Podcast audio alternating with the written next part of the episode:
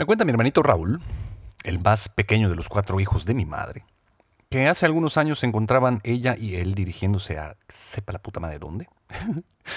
Pero como siempre, porque es parte del camino o del recorrido, pasaban frente a una iglesia que está frente a una rotonda, a una glorieta. Cuando mi madre se encontraba tomando la glorieta, un auto pasó muy rápido junto a ellos y les pitó y ambos se asustaron. Y entonces, mientras mi madre se santiguaba, exclamó. Tienes prisa, hijo de puta. mientras se persignaba. Ambos se cagaron de risa por el terrible sacrilegio que acababa de cometer mi madre. Y me hace cuestionarme, ¿qué es lo que está mal? Mi nombre es Carlos Cervera, esta es la temporada 4 de tu podcast espiritual de cabecera Caída Libre, capítulo 8. Bienvenidos.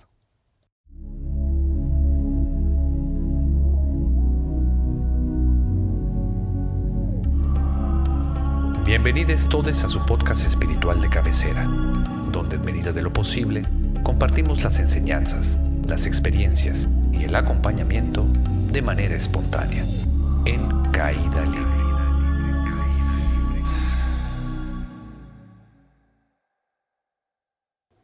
Como siempre, para comenzar, les voy a pedir que le den like a este video y se suscriban a mi canal si es que me están mirando por YouTube dándose cuenta que la voz no macha con la cara. Pero bueno. Mis lastimados amigos, regresando a la pregunta, ¿qué está mal? Pues tamal es un cuadrado así más o menos como de masa, ¿no? Relleno de carnita, diferentes todas. Porque otra cosa no, no sabría decirles realmente. Pero para entender el perdón y la culpa, primero tenemos que entender qué es la moral. Y la moral, pues es creada por todos nosotros. Cada uno de nosotros contribuimos a la creación de la moral, obviamente con la gran ayuda, enorme ayuda, de las distintas religiones. Eh, sobre todo a través de una herramienta muy práctica llamada la culpa. Pues para tratar de distinguir lo que está bien de lo que está mal, supuestamente. ¿Qué es lo que pasa realmente? Pues la realidad está llegando a nosotros. La realidad llega a cada uno de nosotros y nosotros la distorsionamos desde nuestros propios juicios morales. Vamos interpretando la realidad que es como es y por lo tanto es perfecta para poder definirla entre buena y mala. Lo cagado es que por lo general lo que hacemos para poder distinguir es que cada vez que alguien hace algo que me beneficia, ah, entonces va para el grupo de los buenitos. Y cada vez que alguien hace algo que no me beneficia, va para el grupo de los malos. ¿Y quién es el juez? Pues obviamente yo. Yo soy quien está juzgando todo el tiempo a la realidad. Entonces todo el tiempo estamos tratando eh, de que los demás hagan lo que yo creo que es correcto desde mi propia percepción.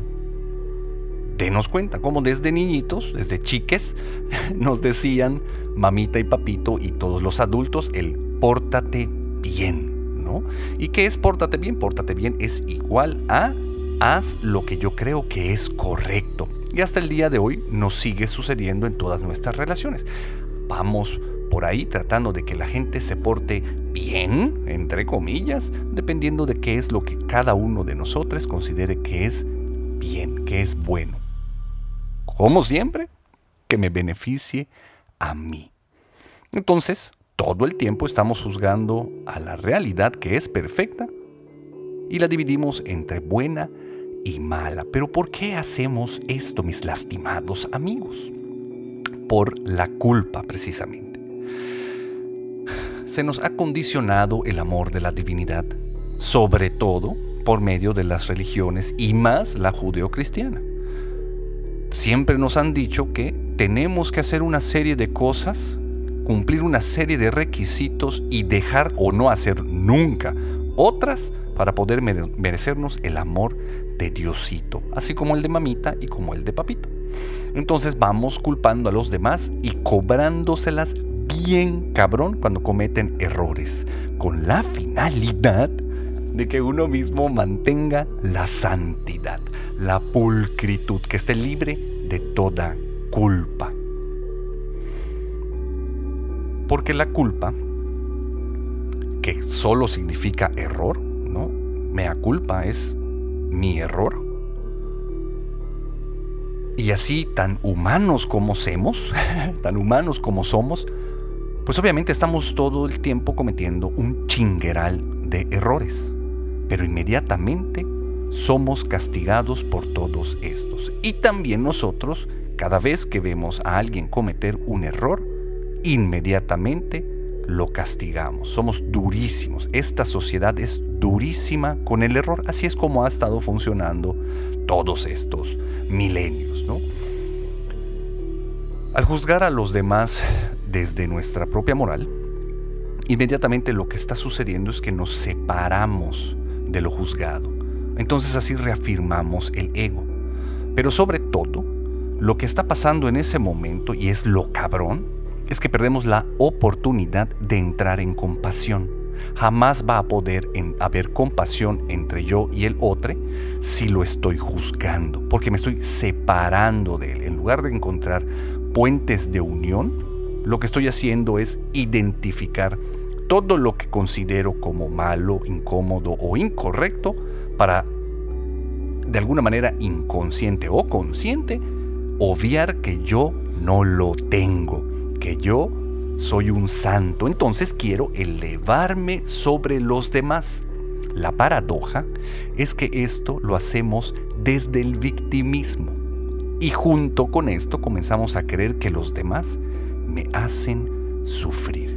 Ellos cometen errores, entonces son errores que me perjudican a Miguel entonces me hacen sufrir. Luego entonces la, el sufrimiento es consecuencia de los actos de los demás. Los demás, obviamente, esto quiere decir, porque lo puedo ver, tengo pruebas y toda la cosa, que son los que me hacen sufrir. Cuando estaba yo más jovenzuelo, pues fui muy, no, muy noviero, la verdad. ¿A qué me refiero con esto? De que iba de relación en relación. Me enganchaba con alguna chica, pasaba lo que tenía que pasar, terminaba de manera trágica todas mis relaciones. Obviamente había su, su tiempo de, dolor y sufrimiento, porque como me encantaba sufrir, me tiraba la desgracia y, oh Dios mío, qué egoístas, qué, qué triste, qué, qué pobrecito de mí, cómo me han hecho sufrir estas mujeres. Y luego empezaba con otra y repetía el ciclo una y otra vez. Pero recuerdo que cuando entré eh, a doble A, una vez en, en doble A, y no me refiero a las baterías, le comentaba a mi padrino esta situación. Lo que yo buscaba era que me diera la razón. me dijera, ay, sí, pobrecito, cómo has sufrido, chino, ¿no? Y lo que me dijo mi padrino fue, ya te diste cuenta de que cada una de las que dejas están listas para el matrimonio y tienen vidas enormemente felices. Entonces me puse a cuestionar. ¿Qué es lo único que tienen en común estas locas, entre comillas? Pues a Miguel, a Príncipe, lo único que tienen en común estas mujeres son yo. Eso fue enormemente liberador porque me permitió darme cuenta que el problema de mi sufrimiento no eran ellas. Todo mi sufrimiento era porque por dentro, yo por dentro, estaba hecho un desmadre un desputa madre en mi interior. Y eso me dio la capacidad de comenzar a sanarlo mediante los diversos caminos espirituales. Pero ¿cuál, ¿qué es lo que pasa eh, con esto? O sea, ¿por, qué sucede esto y es tan sutil a veces, o aunque sea tan evidente, no, no podemos verlo? Pues porque vivimos en la pendeja, fuera del aquí y del ahora. Eh, por consiguiente, nos maneja todo el tiempo el ego. Cuando no estás en el aquí y en el ahora, todo es una reacción desde el inconsciente que es eh, generada o identificada o genera el ego, pero eso es tema de otro podcast. Para que quede claro lo que estoy diciendo, les voy a poner un ejemplo. Entonces, alguien en el tráfico te pita, eso te asusta porque andabas en la pendeja y de repente te regresan al aquí y el ahora, entonces te asustas y pues viene la reacción desde el ego por el susto. Como estás asustado, pues pitas, ¿no? Pero inmediatamente culpas. Y entonces te encantaría que te pidiera perdón el culposo. Empiezo a identificar a todos los culposos ahí afuera. Un día salí de un estacionamiento bastante rápido y me adelanté a un coche, o sea, me atravesé a un coche. Salí mientras venía un auto, le gané el paso, como, como le dicen. Bueno, el caso es que este sujeto me alcanzó en su auto y me dijo, casi me chocas. Cuando me dijo eso, yo no sabía qué hacer. Lo primero que pensé fue, ¿perdón por no chocarte? ¿O, qué pedo? No, no, entiendo. Casi me chocas. Pues qué bueno que no chocamos, ¿no? Qué bueno que no te choqué, qué bueno. No, no, no, no. Tengo que cobrársela a todo el mundo. Y obviamente yo también hago eso con todes cada vez que me reapendejo. Muy seguido, por cierto. Entonces el problema es que las personas que más culpan son las que menos crecen. Las personas que más culpan son las que menos crecen, porque obviamente estoy entregándole la llave de mi felicidad a propios y extraños, pero a todos fuera de mí. Si ellos tienen la capacidad de hacerme sufrir, por lo tanto también tienen la capacidad de hacerme feliz. No me quiero hacer responsable de mi propia felicidad. Si todo lo que sucede en el universo incluyendo, o mejor dicho, sobre todo por medio de mis relaciones, es para que yo pueda comenzar a ver y descubrirme y crecer y aprender y me separo de cada una de esas oportunidades, pues obvio el crecimiento se ve frenado. Obvio me voy a estancar, me voy a pudrir y eventualmente me van a reciclar para volver a regresar a Karma Bumi. Pero no nos volvamos tan marihuanos todavía en este podcast. ¿Dónde nos encontramos parados hoy, mis lastimados amigos? Básicamente, estamos llenos de enemigos, o sea, podemos identificar a un chingo de enemigos a nuestro alrededor. Sé que la palabra enemigo es muy pesada, ¿no? Y como cada uno de nosotros queremos sentirnos buenitos y santos, no, no la queremos usar en voz alta, pero de manera muy sutil o en nuestras mentes, sin decirlo afuera, tenemos enemigos, piensa en una persona a la que le guardes pelucilla, a la que le guardes algún tipo de corajillo, ¿no? Es la persona en la que piensas y lo primero que dices en tu mente es hija de puta, ¿no? Seguramente hay varias en tu vida. En la mía han habido un chingo de gente y de repente empiezan a venir un poquillo más. Bueno, eso es lo que yo considero como un enemigo, ¿no? Lo que la mente puede considerar como un enemigo, el ego lo puede considerar como un enemigo. La cosa es que hay un chingo de personas que piensan y sienten lo mismo que tú cuando ves a esa persona. Puta madre, ahí viene el chingado chino ese. Hue, puta, qué hueva, que coño, el egoísta, el no sé, ah, también, seguramente alguien piensa de ti eso, eres el enemigo de alguien más. Y no hay pedo, no hay pedo. Digo, lo que piensen los demás, pues es cosa de los demás. Cada quien tendrá su chamba en el camino espiritual. La cosa es cuántos enemigos tienes tú. ¿Y por qué tienes tantos? Porque nos la pasamos juzgando a todos todo el tiempo, sin darnos cuenta que todas las personas que nos meten, otra vez entre comillas, en conflicto, no son más que nuestros espejos mostrándonos todas nuestras sombras, lo que ni a putazos queremos observar. Por la culpa, porque nos da culpa, porque eso supondría que no somos santos, que cometemos errores y más importante aún, que mi felicidad depende solamente de mí. Y puta, qué miedo que mi felicidad dependa solamente de mí, ¿no? Pues con lo que llevo vivido, no me ha salido muy bien, con todo y que ha habido un chingo de gente a mi alrededor. Imagínense que solo dependiera de mí. No mames, ¿no?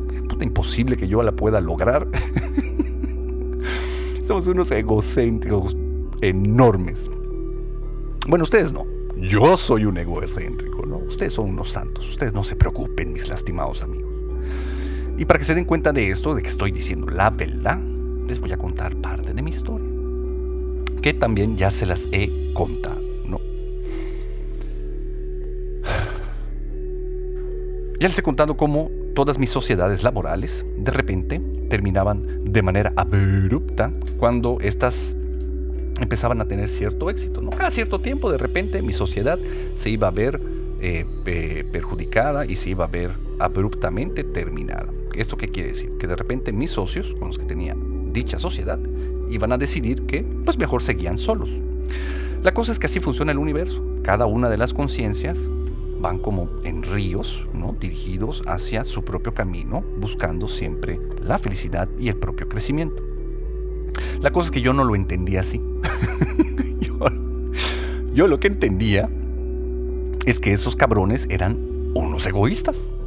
Mis socios eran unos egoístas porque pensaban nada más en ellos mismos. Pero ¿cómo comenzaba esto? ¿Cuál, ¿Cómo se iba desarrollando a lo largo de las relaciones? Primero, lo que yo iba a sentir era una gran decepción de las personas esas decepciones me daban como que una vaga idea de que esas personas eran egoístas, que solo pensaban en ellas. De repente, eh, oye, pasa por mí. Ah, claro, vamos. Y yo pasaba por él, por, por esta persona, ¿no? Por mi socio. Y de repente me dice, oye, pero no es gacho, espérame, porque tengo que hacer no sé qué, no sé qué, no sé qué. Y yo, ah, todavía pasa este hermoso príncipe lleno de virtud y de buenaventuranza y buena onda por Él. Estoy desviando todos mis pendientes, que no tenía ninguno, todos mis pendientes del día para ponerle atención y Él no puede hacer lo mismo por mí. Es un egoísta. La cosa es que como el ego en mí, que a huevo quiere tener la razón, empieza a buscar por todos lados las pistas para reafirmar ese juicio. Y con el tiempo no importa nada, más que tener la razón. Porque me olvido de todo lo positivo que sí hacen mis socios, de todo lo hermoso y lo mucho que se han desvivido por mí y por todo el mundo. Puede ser que hoy este sujeto se esté dedicando puta al cuerpo de paz, ¿no? no sé, llevando medicina en Kenia. No, no. Él lo está haciendo para que yo crea que no es egoísta, pero yo sé que es egoísta, ¿no? así nos la pasamos. Bueno, yo, yo así es como me la paso, ¿no? Ella es, ella es un egoísta porque piensa más en ella que en mí. Es el colmo del egocentrismo. Incluso da hasta pena decirlo en voz alta. ¿Se dan cuenta? Él ella es un egoísta porque piensa más en él o en ella que en mí. Tengo una tía que fuma y es muy cagada. Y entre sus cagadas, de repente si estamos, vamos a comer o algo, y ella terminó de comer, prende su cigarro y se pone a fumar. Mientras los demás estamos comiendo. Y ella lo que nos dice es, bueno, tranquilos ustedes, no se preocupen. No me molesta que coman mientras yo fumo. ¿Y cuál es la solución a todo este desmadre, mis lastimados amigos? Camino espiritual y todo lo queremos así de esotérico, les tengo un mantra poderosísimo. Este mantra mueve a el universo completo, hace que todo sea lo que es. Y de esa misma manera nosotros, utilizando este mantra de manera consciente o inconscientemente, estamos co-creando nuestras propias realidades. ¿Y cuál es este mantra? Es yo soy eso. Yo soy eso. Como eres un hippie, porque te estoy juzgando como tal, eres un hippie, seguramente lo vas a creer en sánscrito. Y en sánscrito es Tat Wamasi yo soy esto, pero ¿esto qué? ¿Cómo voy a hacer yo eso, chino, si yo soy un santo, no mi lastimado? No, tienes que darte cuenta de que lo que estás viendo lo estás realmente proyectando, porque la realidad es como es y uno es quien le anda poniendo adjetivos que quiere a través de su concepción moral, de todo el contenido de la mente. Hace juicios a algo que no necesita juicios. También la solución es darte cuenta de que la maldad no existe. Y sé que puta, un chingo de gente va a estar en contra de eso y me vale. La maldad no existe. Oye chino, y todo lo que pasa en el mundo, en realidad eso que pasa en el mundo solo es pura inconsciencia. No hay maldad, hay una gran inconsciencia. Porque si nos diéramos cuenta, de manera consciente, de que todo lo que hacemos a los demás en realidad nos los estamos haciendo a nosotros mismos porque somos uno y no lo sabemos por la ilusión de la separación, esos juicios cesarían al darte cuenta de que son juicios a ti mismo. Todo lo que juzgas ahí afuera es lo que estás juzgando de ti mismo. Es toda la parte oscura negada que hay dentro de ti. Porque somos humanos, porque estamos heridos, porque hemos tenido infancias difíciles, todos, sin importar las circunstancias de la vida, así es como lo hemos juzgado, así es como la hemos recibido, y también porque así nos han educado. Entonces, yo soy eso, en este sentido, significa que esa persona a la que estoy poniendo como mi peor enemigo en realidad está mostrándome todo lo que pienso de mí y me aterra.